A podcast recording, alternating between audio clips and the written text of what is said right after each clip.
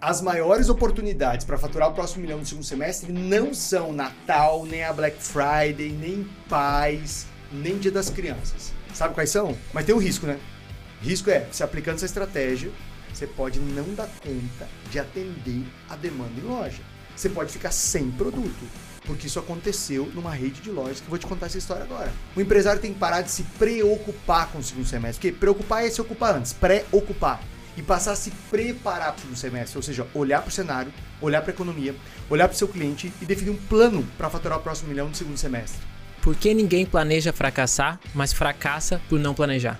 Ó, tem duas características importantes de empresários que têm uma mentalidade rede milionária e por isso cresce e fatura o próximo milhão. A primeira é a execução.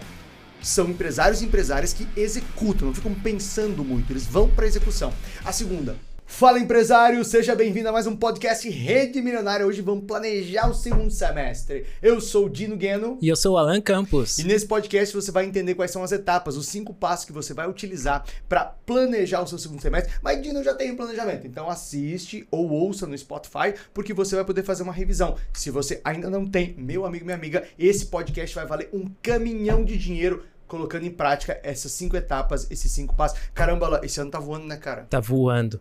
Tino, e tem uma frase aqui sua hum. que ficou muito polêmica nos podcasts. Polêmica! polêmica! Adoramos polêmica! É, e ela começa assim: ah. Ninguém planeja fracassar, mas fracassa por não planejar.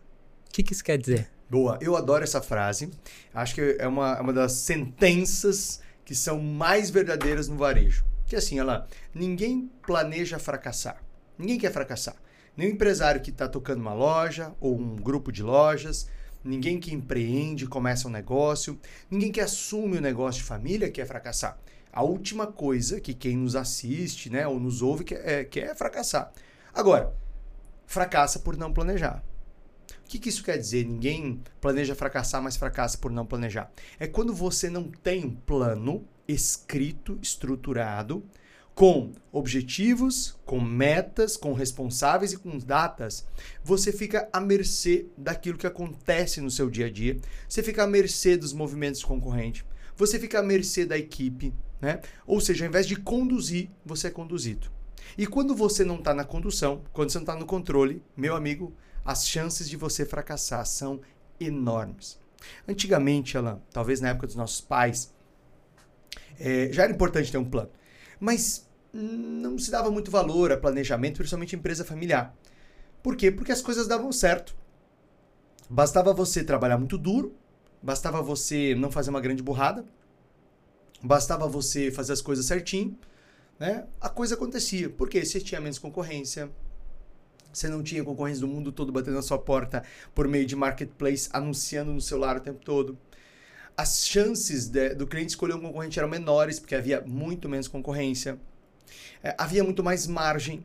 Né? Então, quando eu converso com mentorados nossos da rede milionária, né, faz essa, essa retrospectiva de 10, 15 anos atrás, até 20 anos atrás, havia uma precificação assim: ó, chegava um produto, colocava quatro vezes o valor, botava para vender, vendia.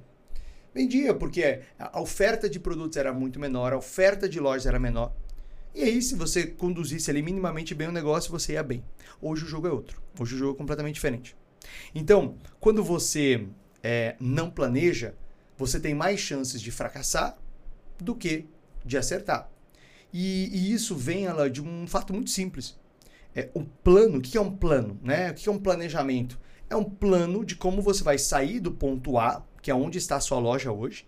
Como é que você vai sair da situação atual, seja de receita, de lucratividade, ticket médio, de produtividade por metro quadrado, por funcionário, o indicador que você quiser escolher. Como é que você vai sair do, do, plano, do ponto A, onde você está hoje, e chegar no ponto B, que é onde está o seu desejo? Se eu não tenho um plano para isso, eu só fico na vontade. Eu só fico lá no uhum. desejo. Esse objetivo fica só ali no campo do, do desejo. E aí tem gente que chega na loja e fica rezando. Não é que rezar não é bom, não. Eu rezo todo dia. Quando eu acordo, eu rezo. Quando eu vou dormir, eu rezo. Domingo, quando eu vou à missa, né? Eu não vou todos os domingos, mas a maioria dos domingos que eu vou à missa, eu também rezo. Só que é o seguinte: rezar traz é, sensações muito boas, renova a nossa fé, a nossa esperança, né? Mas infelizmente, uma loja não pode contar com um milagre para que ela dê certo. Uma loja precisa de um plano para ela dar certo. Então, planejamento é isso. Planejamento é o caminho que eu vou percorrer do ponto A, que é onde eu estou hoje, até o ponto B, onde eu quero chegar. Por isso que ele é tão importante. Por exemplo, Alan, fala em uma viagem recente que você fez de carro. De carro, fui a Curitiba. Curitiba, legal. Dá quanto tempo daqui de Floripa? Dá umas quatro, quatro horas. Quatro horas. É, legal. Antes de sair, você não, não decidiu qual estrada, qual caminho que você percorreria? Sim, o caminho, combustível, tudo, né? Você não definiu mais ou menos onde é que você ia parar para talvez fazer um lanche ou almoçar, uh, o tempo que você ia levar, quanto combustível, que é o recurso, você iria precisar? Sim. Você iniciaria uma viagem, seja para Curitiba, seja para Balneário Camboriú, seja para São Paulo, para qualquer outro lugar, seja uma viagem de duas horas, ou uma viagem de quatro ou de 12 horas. Você começaria uma viagem com plano, sem um plano, desculpa? Sem um plano, não. É, o mínimo de organização tem que ter. Perfeito. Eu preciso saber que horas eu devo chegar, quer dizer, o meu prazo, né? Se a gente pensar, o meu prazo. Eu preciso saber quanto combustível eu vou precisar, que é o que? O meu recurso. Recurso, ele pode ser financeiro, pode ser de tempo, pode ser de pessoas. Então eu preciso saber qual recurso eu vou precisar. Eu preciso saber o meu objetivo, que é o destino. Quer dizer, eu quero chegar em Curitiba, eu quero chegar em São Paulo, eu quero chegar em tal lugar. Eu preciso saber é, quais são as, as ações que eu vou ter que tomar, ou seja, ah, eu vou ter que é, preencher tal, eu vou ter que percorrer tal caminho, eu vou ter que pagar um pedágio lá no meio do caminho, depois haverá outro pedágio, depois eu vou parar para almoçar tal horário, ou seja, essa, essa organização mínima me permite fazer uma viagem minimamente tranquila. Não quer dizer que a viagem não tem imprevistos. Uhum. Por quê? É assim como um planejamento de uma empresa. Não quer dizer que aquilo que foi planejado é exatamente o que vai ser executado. De tempos em tempos a gente vai precisar revisar. Né? É, de tempos em tempos a gente vai precisar fazer ajustes. Do jeito que quando você está viajando, de repente você pega um acidente que te deixa parado uma hora na estrada. Isso vai alongar a sua, a sua trajetória, vai alongar a sua viagem uma hora, pelo menos. Do jeito que você pode ter um pneu furado, e aí você tem que parar, trocar o pneu, vai ser um imprevisto. Aí você vai ter que buscar uma borracharia para consertar esse pneu, para você não ficar sem step durante a viagem. Então, haverá imprevistos, haverá ajustes no plano, haverá ajustes na jornada. Mas, se eu tenho um plano, eu consigo ajustar este plano. Se eu não tenho plano, eu tenho caos, né? eu tenho a desordem e, e uma coisa, Alan, é você ter o caos ou a desordem sozinho. Quando você está sozinho, isso já é ruim. Agora, quando você tem uma equipe que depende de você, que você tem gerentes, você tem vendedores, você tem pessoas que dependem do sucesso do plano para comer, para receber salário, para receber comissão.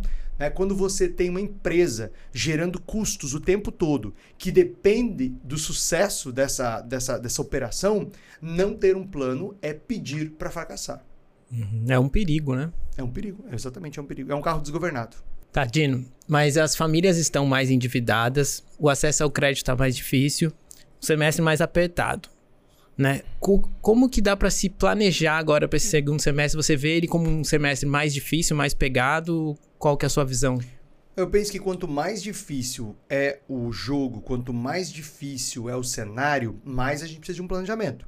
Por quê? Porque um planejamento começa entendendo onde é que eu tô qual é o momento econômico? Se as famílias estão mais endividadas, se meu cliente está uh, num cenário de inadimplência ou de uma menor eh, possibilidade de, de, de, compra, né? ou seja, menor poder de compra, eu, isso faz parte do cenário, isso faz parte do jogo onde eu vou jogar. Isso faz parte do jogo para mim, mas também para a concorrência. Eu preciso entender, bom, se eu tenho um cliente que, tá, uh, que tem um menor poder de consumo, se eu tenho um cenário de aumento de inadimplência, uh, se eu tenho um cenário de diminuição do poder de compra das famílias, o que, que, vai ter que mudar no meu negócio, seja na oferta de produto, seja na precificação, seja nas marcas que eu trabalho, é, o que, que eu vou ter que ajustar nesse segundo semestre para eu continuar competitivo, para a loja continuar vendendo bem, adequada a esse momento. Então eu vou te dar um exemplo muito simples. Tem uma rede que você conhece que é a L'Occitane. A L'Occitane é uma rede de produtos premium. É uma rede de cosméticos, sabonetes, shampoos, cuidados para o corpo, é, para o rosto. E ela tem uma, uma assinatura francesa, ela tem um estilo francês e tal. A L'Occitane, é, alguns anos atrás, ela passou por uma crise. É, ela não, né? O mercado brasileiro teve uma crise com diminuição de, de receita, de consumo. E o que ela fez? Ela não baixou preço de produto. Ela manteve o seu posicionamento de produto mais premium, produtos mais caros, né? Mais caros se comparados, por exemplo, ao Boticário, mais caros se comparado a, a outras marcas uh, como a Body Shop, por exemplo. Né? Ela tem um posicionamento um pouquinho mais premium. uh, mas mais barato se comparado a marcas ainda mais, mais sofisticadas, né? Uhum. Uh, então, a L'Occitane, o que, que ela fez? Ela desenvolveu produtos menores. Então, por exemplo, chega o próximo Natal, naquele ano, não lembro exatamente qual era o ano, eu lembro que eu estava em São Paulo, acho que é 2016, se não me engano. Eu estava trabalhando em São Paulo na época, estava como uh, gerente de marketing de uma grande rede varejista de lá. E aí eu fui ao shopping e me surpreendi. Por quê? Porque a L'Occitane ela não baixou o preço do produto, ela não fazia promoções, mas o que ela fez? Ela criou produtos menores. Então ela tem lá um creme de mãos que é o tamanho normal e ela criou um mini creme de mãos. Ela criou um mini uh, hidratante, ela criou um mini sabonete e ela foi criando kits menores kits menores como uma sugestão de presentes que custassem de 100 reais, 150 reais por aí, quando o seu kit normal custaria 800 reais. Então, esse é, esse é um exemplo bem simples de uma adaptação que uma loja pode ter para continuar competitiva mesmo quando a receita do cliente cai. Ou seja, aquele cliente talvez não, não possa mais comprar um produto de 400, 500, 600 reais ou um presente de 800 reais, mas ele tope pagar 100, 100 e poucos reais um presente. E aqui, claro, quero que você pense aí na sua realidade da sua loja. Então, é, eu penso o seguinte: se o segundo semestre vai ser mais desafiador, se a gente tem um cenário que vai exigir uh, uma competitividade maior, o primeiro passo é ter um plano para esse segundo semestre e não ficar assustado. Né? É, é, é a preocupação, o que, que é preocupar? É se ocupar antes. Pré-ocupar. Eu estou me preocupando, estou me ocupando antes daquilo acontecer. E ao invés de você ficar preocupado com o segundo semestre, é melhor você ficar preparado para o segundo semestre.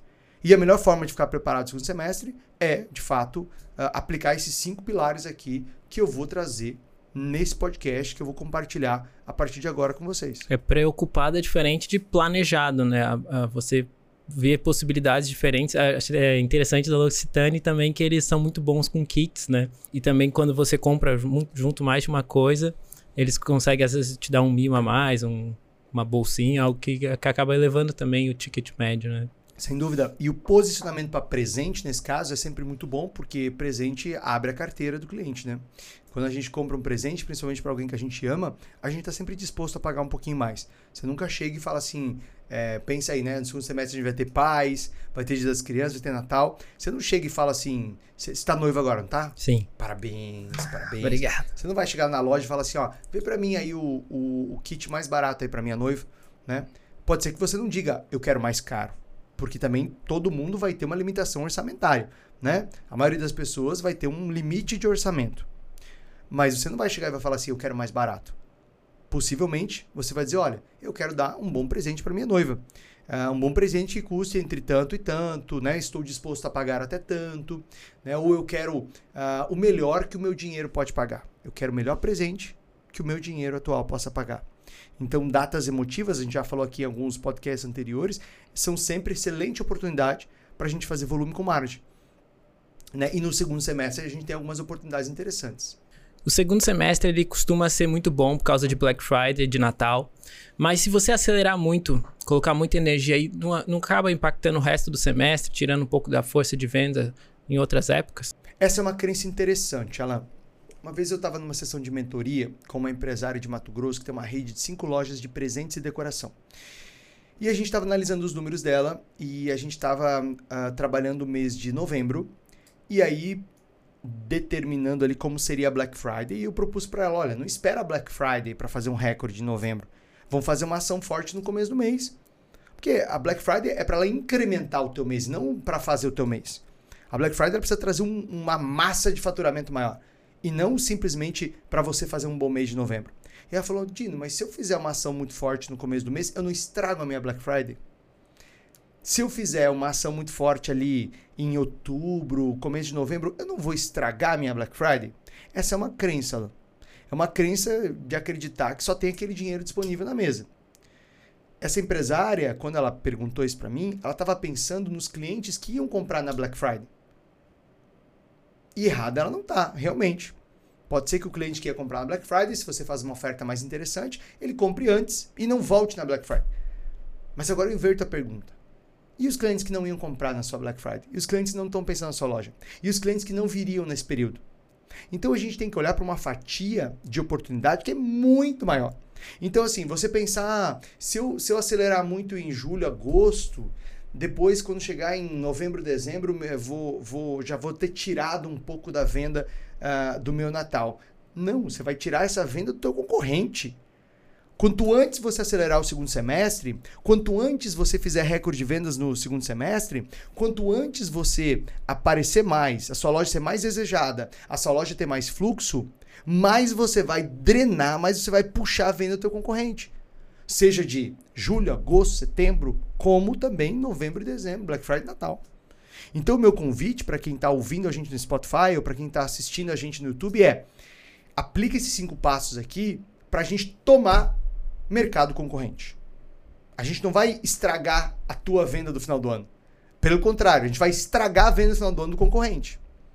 E foi engraçado que quando ela começou a aplicar esses passos aqui, no segundo semestre do ano passado, ela começou a ter um problema. Qual o problema? Que é um, é um risco que você corre quando você aplicar esses cinco passos. Sabe o que foi o problema? Vendeu demais. Ela não tinha mais, ela não tinha estrutura para alguns dias de venda do mês. Ela começou a ter tanta gente em loja, ela começou a ter tanto movimento, começou a faltar produto, começou a faltar capacidade de atendimento. Ela teve que sair contratando correndo, literalmente contratando correndo. Por quê? Porque ela começou a virar o jogo de uma maneira tão incrível que ela criou um problema de hum. atendimento, tanto atendimento dos vendedores, que era uma equipe ficou pequena para o fluxo que ela passou a ter, como de produto. Ela teve que ligar para o fornecedor para pedir reposição urgente, porque começou a faltar produto. Então, meu amigo, minha amiga, você corre esse risco aqui, ó, aplicando essas cinco etapas desse planejamento aqui do segundo semestre.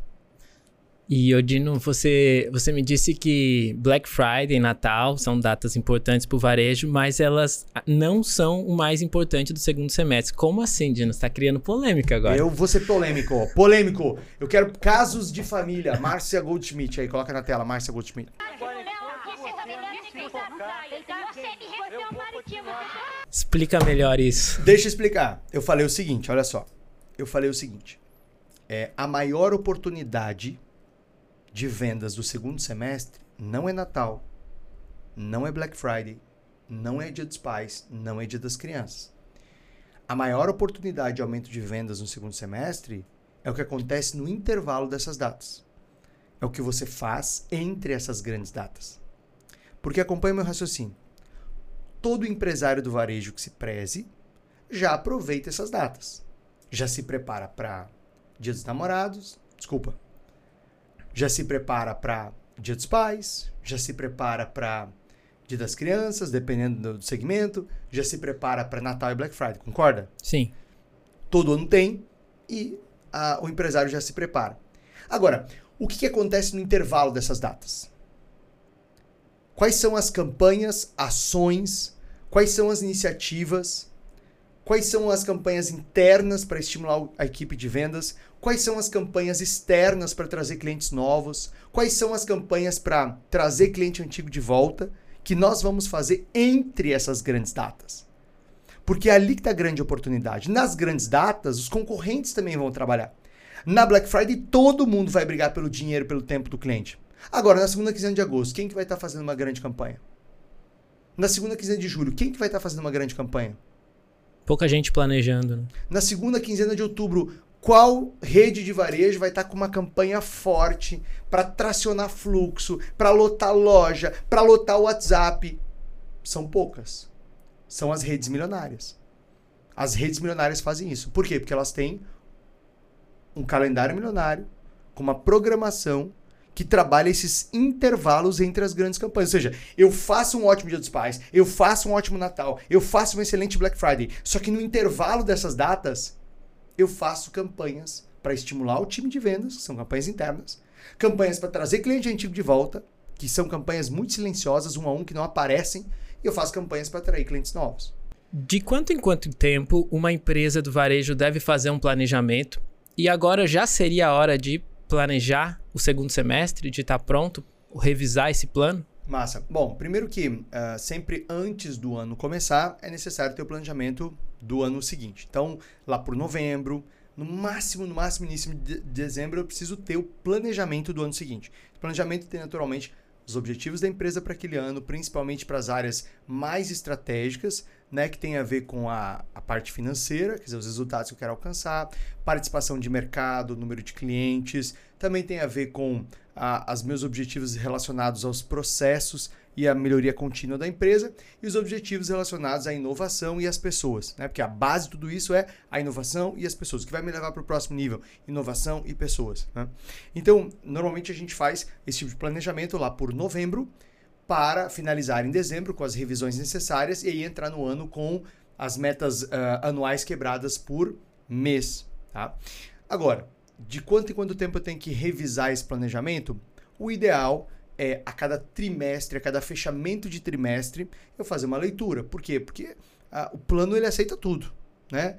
Excel aceita tudo, PowerPoint aceita tudo, papel aceita tudo. Na vida real, como é que é aquela expressão?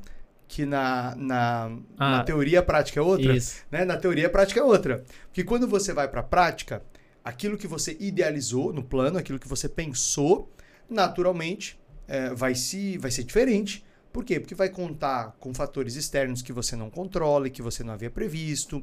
Algumas coisas que você uh, havia projetado para os primeiros meses não se concretizou por algum motivo.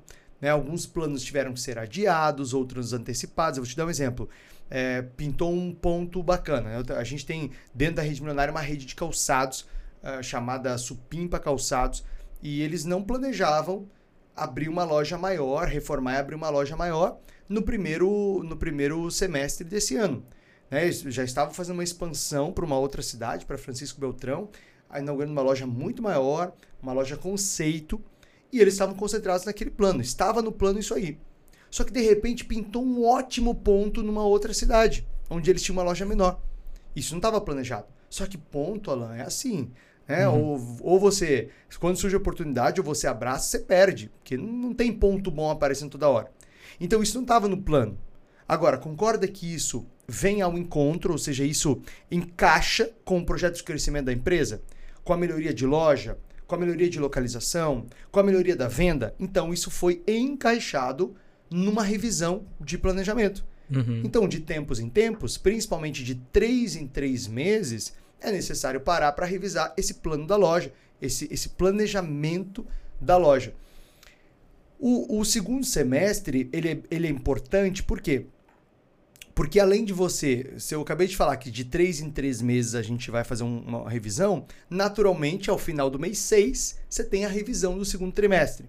Uhum. Só que aí você não analisa só o segundo trimestre, você analisa o fechamento do primeiro semestre. E ao analisar esse primeiro semestre, é importante eu entender o que, que funcionou esse ano.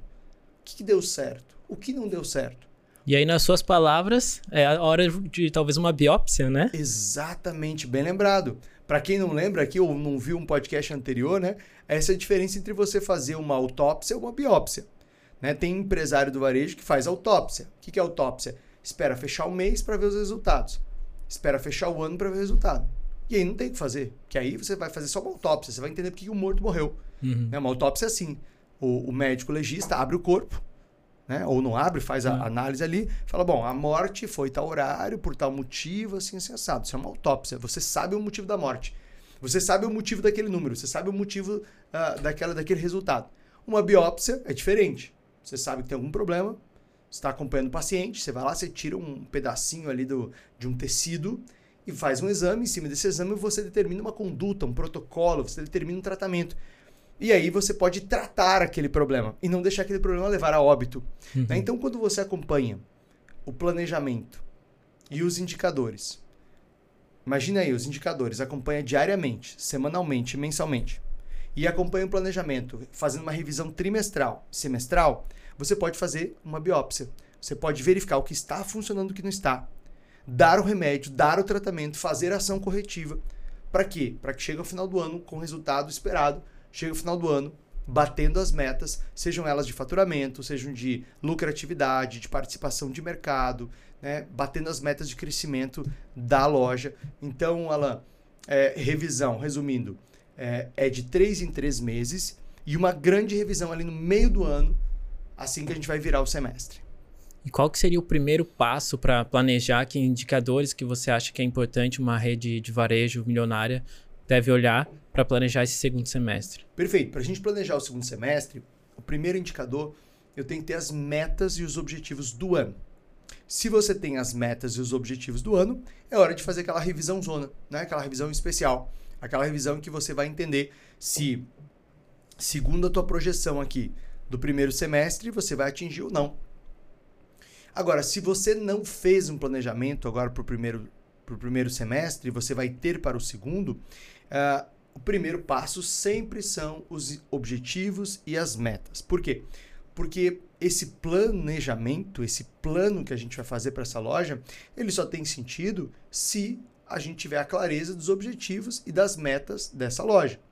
Então, vamos pegar como exemplo uma rede de materiais de construção que nós acompanhamos, que é do norte do Brasil, dentro da rede milionária. Essa rede tem objetivo de crescimento de 25% esse ano. 25% é o número de crescimento. O interessante é que o mercado brasileiro de material de construção está projetando crescer 4,5% em média. É, então, uh, eu lembro quando a gente fez as metas e os objetivos desse ano, essa foi uma das discussões, né? Porque o, o, um dos executivos dele falou assim: não, mas como é que a gente vai crescer 25 se o mercado vai crescer 4,5? Bom, é importante entender que a média é burra. A média é sempre burra. A média é burra. Por quê? Porque dentro da média você tem um cara que vai decrescer, o cara que vai diminuir de tamanho, uhum. e dentro da média você tem um cara que vai crescer 20 ou 30%. Aqueles 4,5 é a média do mercado. Então a gente tem que tomar cuidado com as médias.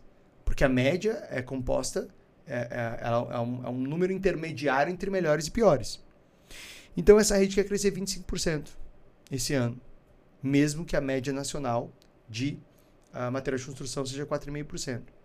Então, para eu crescer 25%, quais são os, os indicadores que eu vou acompanhar e que vão me ajudar a me aproximar dessa meta? E esses 20% no ano, eu preciso quebrar ele por mês, quebrar ele por semana. Né? Se possível, até quebrar ele por dia. Nessa rede a gente quebra por dia. Ou seja, eu dou ritmo à venda, eu dou ritmo ao, ao crescimento.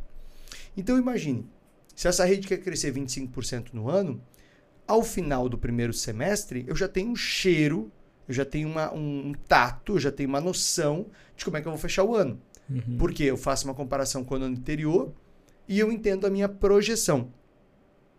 Por isso que é tão importante que o primeiro passo seja as metas e os objetivos. Por quê? Para eu crescer 25% neste ano nessa rede de lojas, eu preciso entender quantos vendedores a mais eu vou precisar. Né? Porque o vendedor ele vai ter um certo limite. O vendedor ele vai ter, ele pode até crescer, você pode aumentar a produtividade, sempre dá. Mas vai chegar no momento em que você vai ter, você vai bater no teto. Então, quantos vendedores a mais? Quantas vendas a mais eu preciso fazer? Considerando meu ticket médio. Para eu fazer essas vendas a mais, quantos novos leads, quantos novos interessados, quantos novos visitantes, seja no digital, seja no físico, eu preciso trazer? Para isso, quanto mais a market, quanto mais de marketing eu preciso fazer? Campanhas de atração. É, Para eu fazer esse número, quanto a mais de estoque eu preciso ter? de pronta entrega e encomenda, né? Porque dentro do material de construção nem tudo precisa ser pronta entrega. Uma parte que são acabamentos, alguns produtos especificamente, eu posso trabalhar até com o estoque do fornecedor, que é o ideal, para não imobilizar tanto estoque próprio, uh, tanto capital próprio, né? Então, é, você entende que quando eu olho para o número, quando eu olho para a meta e para o objetivo, eu começo a fazer perguntas que vão desenhar o meu plano. Quantas pessoas eu preciso a mais? Quantos treinamentos eu vou ter que fazer para melhorar a qualificação do time? uh, quantas vendas a mais eu vou ter que fazer, quanto mais estoque eu vou precisar ter, quanto mais publicidade eu vou ter que ter. Né? Então, o número ele vai pautar as ações do nosso, do nosso plano. E aí, quando você faz essa pergunta, né? Peraí, como é que eu, que eu tenho que fazer para crescer 25% nesse ano? E uma parte disso vai vir no segundo semestre. Ah, eu vou precisar é, ter vendedores que vendam mais valor agregado. Ah, bacana. Tá, então qual vai ser a ação ou quais serão as ações que vão fazer com que o meu time de chão de loja, meu time de atendimento venda produtos de valor agregado e material de construção e acabamento.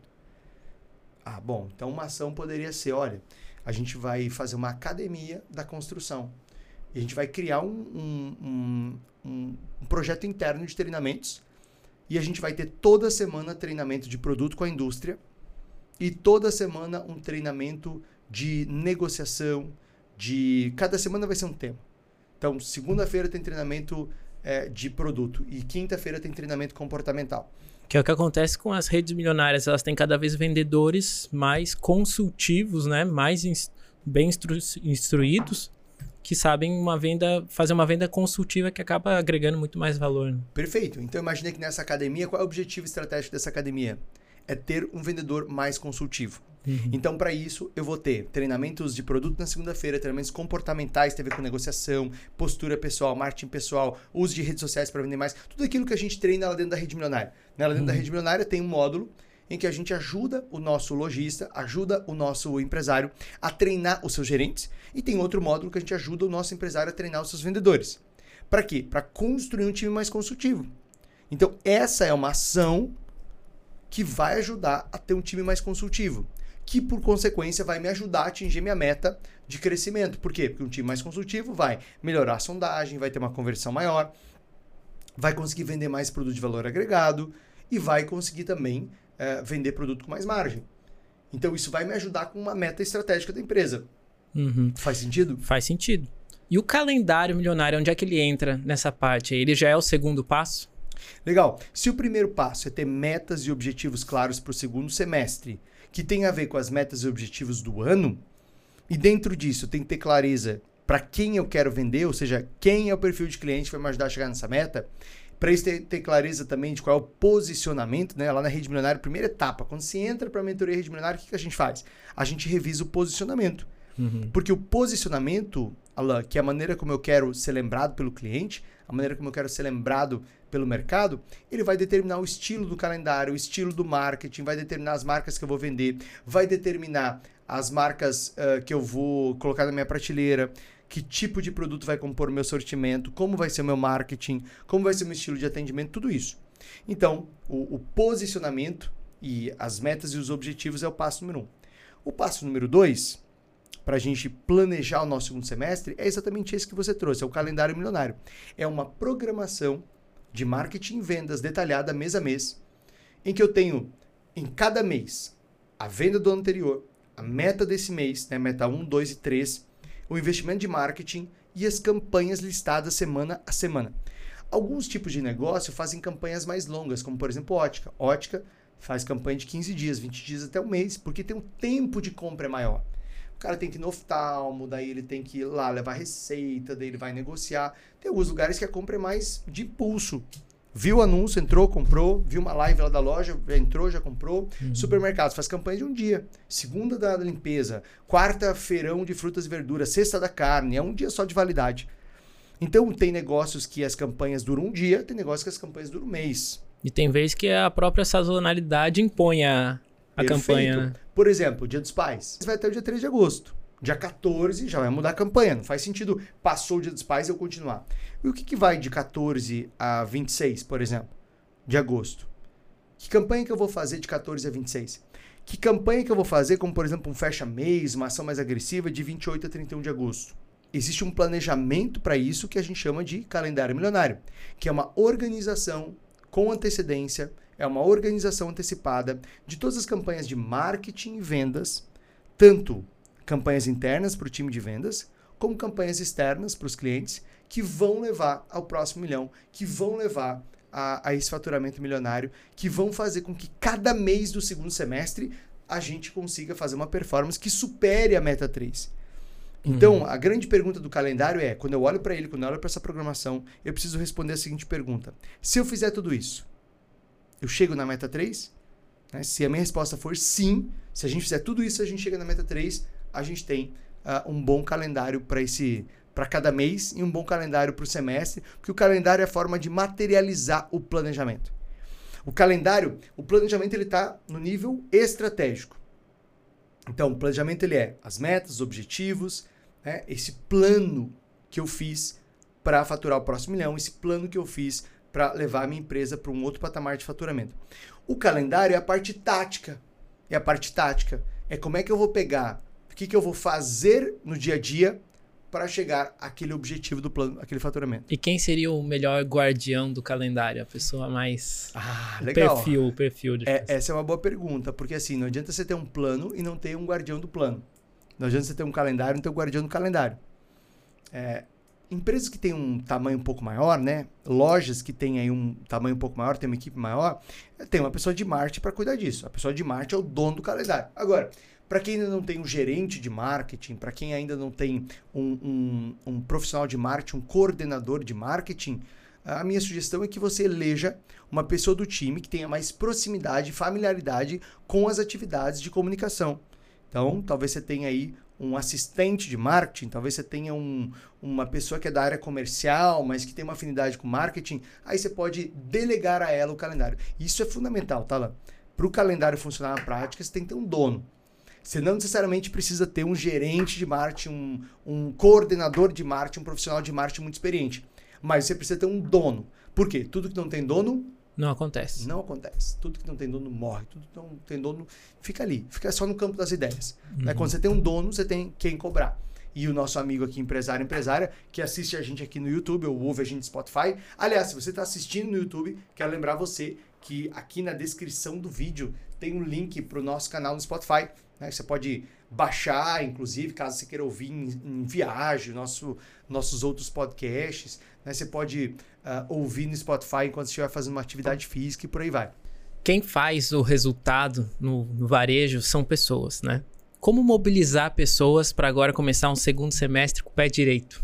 Massa. Bom, quem vai colocar em prática esse plano, esse planejamento, são as pessoas, né? Então a gente está falando aí de vendedores, a gente está falando de gerentes, a gente está falando de caixas, estoquistas, né? Redes maiores, a gente tem a figura de supervisor de vendas, que é aquele cara que é o gestor dos gerentes.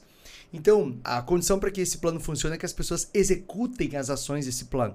Por isso que é muito importante validar o plano com a equipe, pelo menos com os gestores. Mas talvez se você puder validar com um representante de vendedores também. Né? Mas você pega um cara positivo, um cara bom, né? um cara de performance. Não vai falar com o vendedor mais pessimista que você tiver, não vai falar com o vendedor mais chatão que você tiver, porque esse cara vai derrubar o plano. Vai, né? Isso aí não funciona, isso aí eu já vi, isso aí não dá. Você vai pegar um cara que realmente tem alta performance, que você pode parar para ouvir, porque você sabe que aquilo que ele vai trazer é algo construtivo, é algo positivo e não é simplesmente uma pessoa, é, uma pessoa negativa que às vezes está colocando ali óleo na pista para você escorregar. Tá? Então, eu penso que é, é, as pessoas elas, elas são o recurso um dos recursos para fazer isso acontecer. As pessoas, na verdade, são o recurso mais importante para fazer isso acontecer. Por quê? Porque se você tem as pessoas bem motivadas, orientadas, se você tem as pessoas fechadas com um plano e se você tem as pessoas realmente dispostas a fazer acontecer, você tem a moeda mais difícil que tem de se conseguir. Sabe qual é? Não. Vontade. Vontade é a moeda mais difícil que tem de conseguir. Porque grana, nosso amigo empresário consegue levantar. Né? Se você tiver com a tua estrutura de custos organizada, tua empresa bem organizadinha, você levanta grana. Grana não é um problema para se levantar. É claro, o problema às vezes é o, é o, é o juro que você vai pagar dessa grana. Sim. Né? Mas se você tiver uh, a depender da sua estrutura e da sua expertise, você consegue grana mais barata no mercado. A pergunta é: se a grana não é tão difícil, qual é a moeda mais difícil? É a vontade. É você conseguir que as pessoas realmente tenham vontade de colocar esse plano em prática. Você conseguir que as pessoas tenham vontade de fazer isso acontecer. E aí, como é que você faz isso? É difícil. É difícil, exatamente, porque por isso que a maioria das empresas não tem uma equipe motivada.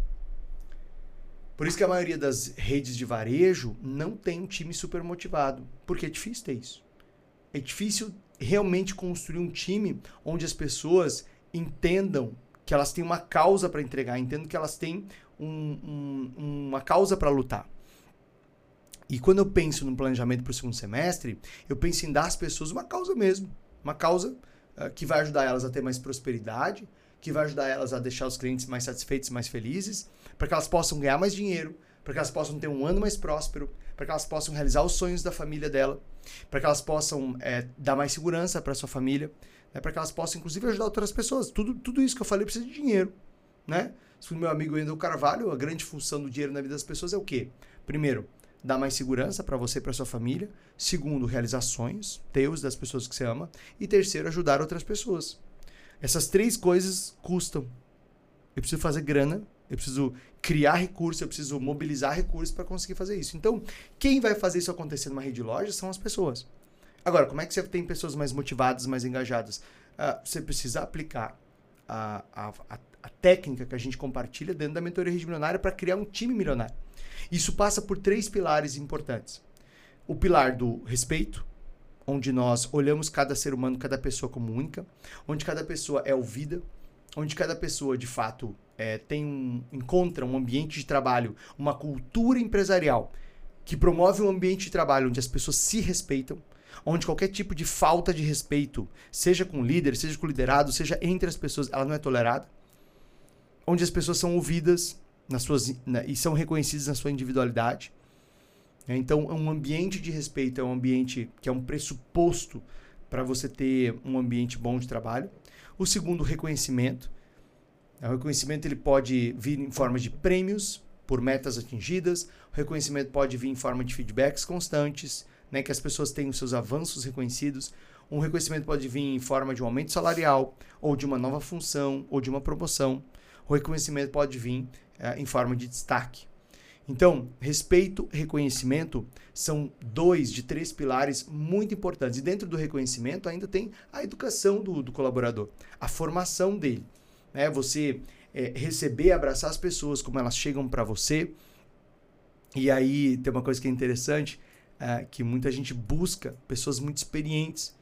Né? Então, é, empresas comuns ou enfim, redes que não são milionárias, Alan, buscam pessoas experientes e tentam motivar essas pessoas.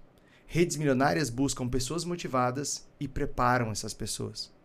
Essa, essa é uma essa é uma é uma ponto de vista diferente, né? Então, lá na rede milionária, a gente ensina os nossos mentorados, a gente trabalha apoiando empresários e empresárias que passam a encontrar pessoas motivadas que eles passam a preparar e não o contrário. Um exemplo claro disso é o Fabiano da Ótica Conceito. O Fabiano já até esteve aqui com a gente no podcast. Né? O Fabiano ele consegue manter um time extremamente motivado uh, aplicando esses pilares que a gente comentou aqui. Né? Criando ambiente de respeito, reconhecendo os avanços das pessoas, premiando, bonificando. E lá no programa de bonificação dele não tem só grana, não. Grana é importante. Mas um dos prêmios que ele já deu para metas atingidas é faxina em casa. Porque como é loja em shopping, é, imagina, as pessoas trabalham de segunda a segunda. Aí o dia da folga, o funcionário chega lá tem que limpar a casa. Vai, vai, valorizar a faxina. É o pior dia de folga que tem, né? Tirar a folga para limpar a casa. Uhum. E aí, é, cê, é, entre outros prêmios, um dos prêmios que ele trabalha é faxina para o funcionário, que ajuda muito no dia a dia dessas pessoas. Mas também com a sua gerente, ele já reconheceu com prêmio com viagem internacional, né, para conhecer a Europa. Ou seja, experiências que essa pessoa talvez até pudesse pagar. Né? Não é que ela não ganhe suficientemente bem, ao contrário, ganha muito bem, obrigado. A questão é que talvez ela não privilegiaria uma viagem para a Europa. E isso veio como parte de um programa de reconhecimento. Né? E grana. Terceiro pilar que eu não falei não é grana, é ensinar as pessoas a ganhar dinheiro. Então, se o primeiro pilar é reconhecimento, o segundo é respeito, o terceiro é grana. É você criar um ambiente onde as pessoas de fato fazem bons negócios. É você criar um ambiente onde de fato os vendedores e gerentes conseguem ter prosperidade, recebem feedbacks constantes. Então, como é que funciona lá na Ótica Conceito? Toda semana, Fabiano, que é o, que é o, que é o dono da empresa, o empresário, analisa os principais indicadores, ticket médio, volume de vendas, produtividade média por funcionário, produto por atendimento, margem, analisa com gestores. Esses gestores fazem o mesmo com seus vendedores. E a partir dessa análise individual de cada vendedor, é, os gestores dão os feedbacks. Então, concorda comigo que a pessoa que tem um PA, um produto por atendimento muito baixo, ela precisa de uma ação corretiva. Ao passo que a outra, que tem um super volume de vendas, só que com baixa margem, precisa de outro, outro, outro remédio, né? Uhum. Outra, outra orientação corretiva. Vai ficando bem mais assertivo, pontual, né? Claro, eu, eu preciso comparar, é, eu preciso tratar pessoas diferentes de forma diferente. Uhum. Eu não posso falar da mesma forma com uma pessoa que vende 120 mil por mês de uma que está se arrastando para vender 20. Porque se eu fizer a mesma reunião com as duas, o que acontece? Eu vou desmotivar a de 120 uhum. e eu não vou mover a de 20. Porque são pessoas absolutamente diferentes em momentos profissionais diferentes. Então, é dar esse feedback individual. Então, são três pilares que fazem você ter um time que vai executar de fato esse plano que a gente está falando. O primeiro pilar é respeito, o segundo é reconhecimento, o terceiro é grana. Eu, eu, tenho que ter, eu tenho que ser insuportavelmente atraente para o mercado. As pessoas que trabalham comigo, elas precisam ganhar grana numa loja, de modo que elas se falem, né? Elas falam. Se, se, se seus vendedores estão ganhando dinheiro, pode ter certeza que bons vendedores vão ficar sabendo disso.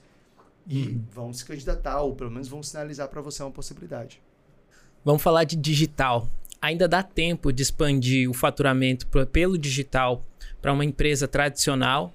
Ou você acha que já ficou uma linha que separa de grandes e-commerce e lojas tradicionais de varejo que não vão para o digital? Como... Legal, essa é uma boa pergunta. É, quem ainda não está tão bem no digital, quer dizer, lojas que ainda não têm uma boa presença digital, que ainda não tem uma fatia importante de seu faturamento vindo do digital, podem, claro, agora no segundo semestre, uh, ampliar sua atuação, fazer uma receita maior. Tem um canal, Alan, que eu insisto muito, que é o WhatsApp. Uhum. Quando a gente pensa em e-commerce, muita gente pensa diretamente em quê? Ah, num baita de um, de um, de um e-commerce próprio, né? desenvolver ali uma plataforma robusta. Sistema, uma estrutura toda. Uma boa loja virtual, ou mesmo uma presença forte nos marketplaces. O que não deixa de ser verdade. Tá? Só que é o seguinte, a curva de aprendizado disso é de dois anos, pelo menos. Você, você não toca um bom e-commerce hoje. Você não toca uh, uma excelente presença em marketplace hoje se você não tiver um, um horizonte temporal de um a dois anos, pelo menos. Ah, mas se eu focar em só fazer isso. Me desculpa, uma, uma loja de loja não vai só fazer isso. Tem toda a operação de loja física do dia a dia. Então, assim, talvez alguém que dependa só do e-commerce, que viva só do e-commerce, pode até pegar para fazer em menos de um ano virar. Mas acho muito difícil. Virar um negócio rentável são exceções. Exceções das exceções das exceções, alguém que encontrou algum nicho muito específico. Tá? É, para uma rede de lojas, aí uma curva de aprendizado, tendo em vista que tem as lojas operando e que tem um monte de coisa acontecendo ao mesmo tempo, ela vai de um a dois anos só de curva de aprendizado. Dá para encurtar? Dá, mas menos que isso, acho muito difícil ter uma performance. Agora, tem um canal, que agora no segundo semestre poderia ser um canal muito melhor explorado, com a venda de uma loja que é o WhatsApp. A gente tem o caso da Emericiane, que é dona das óticas Carol Piauí, que tem 21 lojas, e que nos últimos 12 meses faturou mais de 1 milhão e 200 só com o WhatsApp. Só com o WhatsApp. Recentemente, no evento Rede Milionária ao vivo, ela em São Paulo, ela explicou esse case e ela mostrou que com um investimento médio de tráfego de anúncios de 3 mil reais por mês, ela fatura cento e tantos mil reais de óculos vendendo no WhatsApp. Fora aquilo que ela gera para as lojas que ela não consegue dimensionar. Porque às vezes a pessoa começa ali no WhatsApp e termina na e loja. termina na loja uhum. sem citar, sem comentar que estava no WhatsApp, enfim. Então a gente sabe que esse número é subdimensionado. Agora, quando eu falo de WhatsApp, eh, vender tanto com uma loja, eu penso no WhatsApp como a gente pensa dentro da rede milionária, que a gente chama isso de alcance milionário, que é um dos pilares da rede milionária. Inclusive, nós criamos uma trilha de implementação de um WhatsApp que vende tanto quanto uma loja. Essa trilha e, e, e, esse é o pensamento que eu quero que você tenha sobre o WhatsApp, que é assim, primeiro, a estratégia do WhatsApp. Para que, que serve o WhatsApp? O WhatsApp pode servir para vender, pode servir para dar informações logísticas, para fazer pós-vendas, para fazer atendimento, para fazer orçamento e encaminhar para a loja. Eu preciso saber qual é a minha estratégia, o que, que eu quero do WhatsApp na minha loja. Segundo ponto que eu preciso saber é qual estrutura isso vai precisar né, meta de venda no WhatsApp e qual estrutura eu vou precisar para bater essa meta. Porque assim, se eu deixar o WhatsApp solto, ele vai ficar medíocre, como a maioria das lojas é. Mais um canal que parece um incômodo, né? Uhum. Ah, tem que responder o WhatsApp. Ah, não. Vem cá. E a gente no WhatsApp, a gente sempre quer uma resposta rápida. Né? Claro, você perguntou ali, você, você, já está cotando, o outro te respondeu antes. O cliente tem muita pressa. Agora, pensa comigo, se você estivesse vendendo aí 100 mil por mês no WhatsApp, como a Emericiane faz. Agora, isso não aconteceu de graça da Emericiane. Ela fez o quê? Ela planejou. Ela planejou, eu quero vender 100 mil por mês. Então, isso é um plano. Para vender 100 mil por mês no WhatsApp, essa é uma boa meta aí para o seu segundo semestre, hein, lojista? Eu quero vender 100 mil por mês no WhatsApp. Beleza, para isso, que tipo de, de recurso eu preciso? Ah, preciso de uma automação, eu preciso de anúncios, uns 3 mil reais por mês de anúncio, eu preciso de um responsável, que inclusive é comissionado para fechar vendas aí, eu preciso de, uns, de dois celulares ótimos, de um computador, ou seja, eu organizo os recursos baseados nas minhas metas e objetivos. Né? E esse é o caso da Emericiane, por isso que ela vende 100 mil por mês só no WhatsApp, vendendo óculos, que é uma coisa super complicada de vender no WhatsApp. Sim. Né? Então, é, sim, respondendo a sua pergunta, dá para dá aumentar o faturamento, primeiro começando pelo WhatsApp. Por que, que eu falo tanto do WhatsApp, Alan? Porque o WhatsApp é a ferramenta mais democrática que tem. Todo mundo sabe usar. Está em todos os celulares. A minha mãe, uma senhora de 70 anos, não consegue comprar no e-commerce. Por mais inteligente que ela seja, por mais desenrolada que ela seja, ela não consegue. Mas ela consegue comprar no WhatsApp. É uma pessoa que tem dificuldade de leitura ou que é pouco alfabetizada, consegue comprar no WhatsApp. Uhum. Né? mas não consegue comprar no e-commerce. Então o e-commerce ele tem, ele é maravilhoso, você tem é, é, um, possibilidades infinitas, mas ele também tem suas limitações. E eu imagino que se você aí tivesse o melhor WhatsApp da sua cidade, você pararia de deixar um caminhão de dinheiro na mesa. Se você implementasse essa trilha que eu comentei aqui, que a gente fez na rede milionária, uh, do WhatsApp milionário, do alcance milionário, você já teria uma nova loja vendendo tanto quanto um, um, uma loja normal, só que sem os custos de uma loja física, ou seja, sem pagar aluguel, sem mobilizar estoque, sem imobiliário, sem um monte de custo que a tua loja física tem. Dino, você sempre diz que quem compra bem vende bem. Né? Então é muito importante ter essa profissionalização nas compras.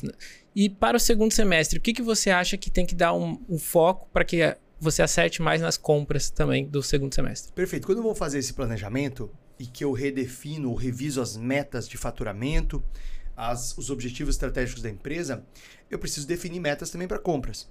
Então, muitas, muitos empresários caem numa armadilha aqui de apurar a margem só depois que a venda acontece. Né? Fazer uma autópsia. Né? Depois que, que o mês aconteceu, eu vou apurar a margem que aquele mês me deixou. Por outro lado, é, quando você tem aí metas para compras, por exemplo, você pode estabelecer num planejamento de compras, ou seja, faz parte do planejamento da, da, da loja, um, algumas ações de compras. E aí eu defino, por exemplo, meta de margem, porque compras pode ajudar enormemente na margem. Você vende, só vende bem quem compra bem. Quanto mais profissional for a compra, melhor vai ser a venda. Então, eu estabeleço metas de margem para compras, metas de ruptura, meta de cobertura de estoque. É, recentemente, nós começamos a trabalhar com uma empresária que tem lojas de roupas e a cobertura média de estoque ideal dela seria de três meses, ou seja, eu ter um estoque é, suficiente para três meses de venda. E quando a gente diagnosticou, né, fez um diagnóstico quando ela entrou na rede milionária, exatamente para ajudar a fazer um planejamento de compras melhor, que é uma das ações que a gente faz na mentoria isso, a gente entendeu que ela tinha 10 meses de estoque. Ah. 10 meses, ou seja, ela tinha mais do que duas vezes, aliás, mais do que três vezes aquilo que ela deveria ter de estoque. Só que aí você pode pensar, poxa, mas daí ok, é um problema, mas não é um grande problema, porque daí, se a gente faz uma ação de vendas, isso gira, né? Se a gente aí acelerar um pouquinho o marketing, a gente pode aumentar a venda e, e fazer isso girar mais ou menos. Porque nós vamos descobrir que desses 10 meses de estoque, grande parte desse estoque era produto de baixo giro. Não eram produtos que estavam entre os mais vendidos. Não era produto da curva A, que são aqueles 20% de produtos que correspondem a 80% da venda eram produtos de baixo giro. Ou seja, é, era muito pior. Era uhum. muito pior. E aí nós começamos a implementar uma série de mudanças na forma como ela compra. Nós passamos a implementar uma série de mudanças na forma como ela define verba de compras. Nós começamos a olhar para os números e para os indicadores certos para ajudar ela a tomar decisões melhores de compra. Ela não está com o estoque ideal ainda de três meses, mas ela já baixou de 10 para 6. Ela ainda está com o dobro do que ela deveria. Mas a gente não conserta isso da noite para o dia, não tem milagre. Né? Lá na metodologia da rede milionária não tem milagre. Lembra que eu falei de rezar mais cedo? Uhum. Né? A gente reza, realmente a gente tem fé. Mas a gente não está esperando um milagre.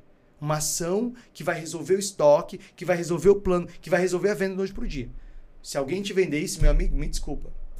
É, é, corre, tá? Corre porque é, é é golpe. É golpe. É golpe. Né? Um, um, empresário, uma empresária minimamente experiente sabe que em varejo as coisas não acontecem da noite para o dia. Ótimos resultados não são construídos como um passo de mágica. E nem só na fé. Tem que ter fé. Tem que ter fé. Não só fé é, espiritual, né? não essa, essa fé que transcende, mas tem que ter fé no plano.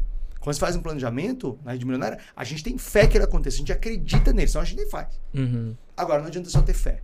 Tem que ter as ações que vão levar do ponto A onde eu estou hoje para o ponto B, que é onde eu quero chegar, onde o plano está é, tá me direcionando. Então, com essa empresária, a gente já conseguiu esse avanço incrível, mas ainda tem um bom caminho pela frente para melhorar a cobertura de estoque dela. É um caminho. É um caminho. E detalhe, ela não é uma coisa que você conserta uma vez. É igual unha. Você tem que cortar a unha toda semana. É igual tomar banho, tem que tomar banho todo dia. Não é porque acertou no, no, planejamento de compras e colocou o estoque no lugar que daqui a dois meses você não pode errar de novo na compra e comprar mais do que deveria. Você pode mitigar? Pode. Você pode diminuir a chance de erro? Pode. Porque aí você estabelece uma meta de compras, uma verba de compras mais travada e você compra mais baseado na curva ABC. E aí você vai mitigando, você vai diminuindo as chances de erro. Mas é, é você piscou, parou de acompanhar isso, parou de olhar para isso o estoque já desregula de novo. E essa é a importância de estar tá, fazer parte de um grupo como a Rede Milionária que você onde você tem essa troca, né? Essa troca rápida. Como a gente tem análise comercial todo mês, né? você consegue já já se antecipar em relação já à próxima próxima compra. Sem dúvida. E ter um acompanhamento para a implementação do plano. Porque assim, vamos lá, todo mundo está ouvindo a gente aqui ou assistindo, sabe que é importante ter um planejamento. Muitos têm um planejamento.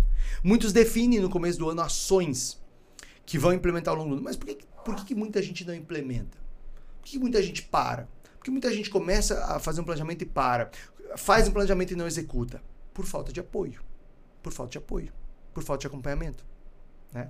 O que uhum. acontece, por exemplo, dentro da, da, rede milionária é que a gente consegue dar suporte, é uma equipe, uma equipe da rede milionária. Mais, mais os nossos uh, empresários do Brasil todo que fazem parte, mais de 100 empresas que fazem parte desse grupo fortíssimo hoje no Brasil você tem suporte, você tem apoio para implementar. Então, quando você começa a implementar uma ação e dá errado, começa a implementar e trava, começa a implementar e não acha fornecedor, começa a implementar e aí começa a perder o sono porque não está conseguindo ir para frente, opa, você tem que recorrer, você tem que perguntar.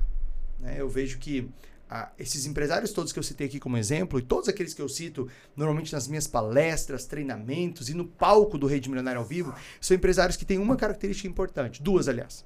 A primeira, então, meu amigo, para você ter sucesso no varejo, são duas grandes características.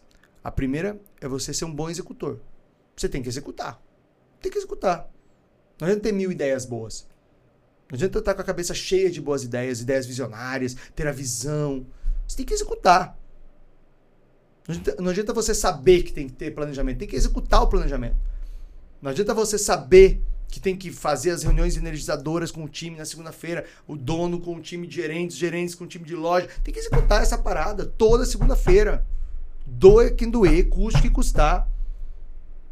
Dei dois exemplos aqui, mas estou falando uhum. das outras coisas que você que está ouvindo a gente sabe que tem que fazer. Não adianta saber, tem que fazer. Então, uma característica é execução. Outra característica, a humildade para pedir ajuda. A humildade para reconhecer que nós não nos bastamos. A humildade de reconhecer que nós somos fruto do nosso meio. A humildade de reconhecer que quanto mais suporte, ajuda, apoio eu tenho, né? E, por exemplo, na rede milionária, para mim, essa é a melhor parte, maior é a minha capacidade de executar. Porque se eu sou executor e tenho suporte, eu executo em dobro. Eu faço as coisas que eu acredito, ou que eu penso, ou que eu desejo uh, fazer para minha empresa, para dar o próximo passo, para o próximo nível, para faturar o próximo milhão. Então, não existe plano infalível. O caminho é planejar, executar, avaliar e corrigir. O terreno é sempre mais preciso que o mapa. É isso mesmo. O terreno é sempre mais preciso que o mapa. É, o que, que, a gente quer dizer né, com essa afirmação? Que no final das contas, é, por melhor que seja o teu plano, por mais bem desenhado que ele seja, por mais cuidadoso que você seja desenhar esse plano, um, o terreno é sempre mais preciso que o mapa. Né? Se você pegar um mapa e você for lá para fazer uma trilha, por exemplo, ou se for navegar, né, é, você vai perceber que a vida real vai ser um pouco diferente. Isso é natural. Agora, se eu não tiver sequer um mapa, eu me perco. Se eu não tiver um mapa, eu vou pegar o caminho errado. Se eu não tiver um mapa, eu vou gastar energia dando voltas, me sentindo estagnado, me sentindo perdido. Perdido se eu não tiver um mapa, eu até posso estar um pouco seguro do caminho, porque na minha cabeça ele parece ser claro, mas a minha equipe vai se sentir insegura, perdida. Então, é, um plano ele, ele é esse mapa, né? Um planejamento ele é esse mapa, um planejamento ele é essa, essa, esse guia que vai me ajudar a conduzir a minha loja do ponto onde eu estou hoje para os meus objetivos de crescimento. O que não significa que de tempos em tempos eu vou parar para ajustar. O que não significa que ele é infalível. Por isso que na rede milionária a gente determina um plano e a cada semana a gente se encontra para revisar esse plano, para debater as ações. As mentorias servem para isso, Alan. Nas mentorias a gente debate, olha, tal ação não está funcionando, tal coisa que eu fiz não funcionou, não consegui implementar. Então a gente revisa o plano, debate solução e vai para a prática. Isso é um PDCA, né? O empresário que está assistindo a gente, que já viu minimamente alguma coisa de administração de empresa, já ouviu falar em PDCA, Plan, Do, Check, Act. Ou seja, eu planejo, eu faço, eu verifico, avalio e eu ajusto, eu melhoro para voltar para a execução. Né? Uhum. Então é um PDCA, um ciclo positivo. Coloca aí na tela um PDCA, uma imagem de um PDCA. É esse, é esse fluxo em que eu planejo, faço, né? Plan, eu planejo, do, eu vou para ação, check, eu verifico, eu avalio como é que está o plano na prática, act, né? Eu, eu vou agir para melhoria. E aí eu planejo de novo, eu faço de novo nesse ciclo positivo. Então, meu amigo Alan, ninguém planeja fracassar, mas fracassa por não planejar. Quero aproveitar, ó, para você que tem um plano para sua rede loja faturar o próximo milhão agora no segundo semestre, e para você que não tem um plano para sua rede de lojas faturar o próximo milhão agora nesse segundo semestre, eu quero fazer um convite. Eu vou abrir aqui algumas poucas vagas, alguns poucos horários para o meu time de implementação, o time que ajuda a implementar planos de ação, o time que ajuda a fazer diagnóstico, plano de ação, implementação na rede milionária para ajudar a rede de loja a faturar o próximo milhão. Eu vou abrir alguns horários para a gente fazer uma consultoria estratégica agora focada no segundo semestre focada na venda, na expansão, focada na melhoria das receitas agora no segundo semestre. Então, se você está me assistindo no YouTube, eu vou deixar um link aqui, mas ó, atenção, eu vou reservar só 20 horários, tá? Por quê? Porque esse horário, essa consultoria, ela é individual. Essa consultoria, ela é só da nossa equipe com você ou você e seu sócio. Então não dá para atender muita gente. Nosso time aqui tem uma certa limitação de horários para esse tipo de atendimento. Eu vou abrir essas, esses horários gratuitos e sem compromisso. Então você vai clicar no link que está aqui embaixo, nesse, nesse vídeo, aqui na descrição do vídeo, tá? onde está escrito sessão estratégica. Você vai clicar e você vai preencher um formulário muito simples, muito pequeno, com algumas informações da sua empresa, e você vai aguardar o meu time te ligar para confirmar o horário da reunião. Eu vou te dar de presente uma sessão estratégica. Nessa sessão, a gente vai entender o momento da sua empresa e vai definir com você um plano de ação e vai te ajudar com direcionamento para implementação das ações que vão levar o próximo milhão no próximo semestre. Se você está ouvindo a gente no Spotify, ou se você tiver qualquer dificuldade com esse link, você vai me chamar no Instagram. Você vai mandar um direct para mim e falar: Dino, tudo bem? Eu ouvi o podcast, eu, eu, eu vi o podcast e eu queria a minha sessão estratégica e eu vou te mandar o link para agendar. Gostou, Lan? Gostei bastante. Agora a gente tem aqui um passo a passo. Né? Oportunidade de começar o segundo semestre com tudo, hein? Exatamente. E fazer um ano histórico. Você acredita? Acredito. Eu também acredito. E se você acredita, ó, já deixa seu like aqui nesse vídeo, já compartilha esse vídeo com aquele seu amigo, sua amiga que tem loja, tem rede de loja e que precisa dar aquele gás no segundo semestre. Então, compartilha aqui embaixo, vai aqui na setinha compartilhar e manda esse vídeo. Manda esse vídeo naquele grupo de, de empresários que tem na sua cidade. Manda esse vídeo naquele grupo do Sebrae, da CDL da sua cidade, combinado? Manda, compartilha que é de graça. De graça, né? De graça. E para quem não te segue no Instagram? Boa! Arroba Dino Gueno e também arroba Mentoria Rede Milionária. Segue aí, ó. A gente vai colocar os perfis aqui na tela. Arroba Dino Gueno e arroba Rede Milionária. Já dá aquele like maroto nesse vídeo. Já se inscreve tocando o sininho para você receber as notificações. E ó, compartilha que o dedo não cai. Cai o dedo? Não, pode, pode mandar e pode compartilhar e dar like. Beleza. Vamos estabelecer uma meta? Ó, uma meta aqui, ó. Vamos combinar aqui uma meta. Se você gostou desse vídeo, manda esse vídeo para 10 amigos ou 10 grupos é, de empresários, de familiares. Ao invés de ficar mandando é, é, negocinho, figurinha de bom dia nos grupos, manda conteúdo bom. Manda conteúdo de alto nível, beleza? Beleza. 10 pessoas, você já deixa a gente feliz aqui, deixa seu like pro YouTube entender que você gostou. E aí, quanto mais likes tem, mais YouTube mostra esse vídeo para empresários e empresárias pra gente fazer uma revolução no varejo brasileiro. Muito obrigado por acompanhar mais um podcast Rede Milionária. Eu sou o Dino Gueno. E eu sou o Alan Campos. E até o próximo podcast Rede Milionária.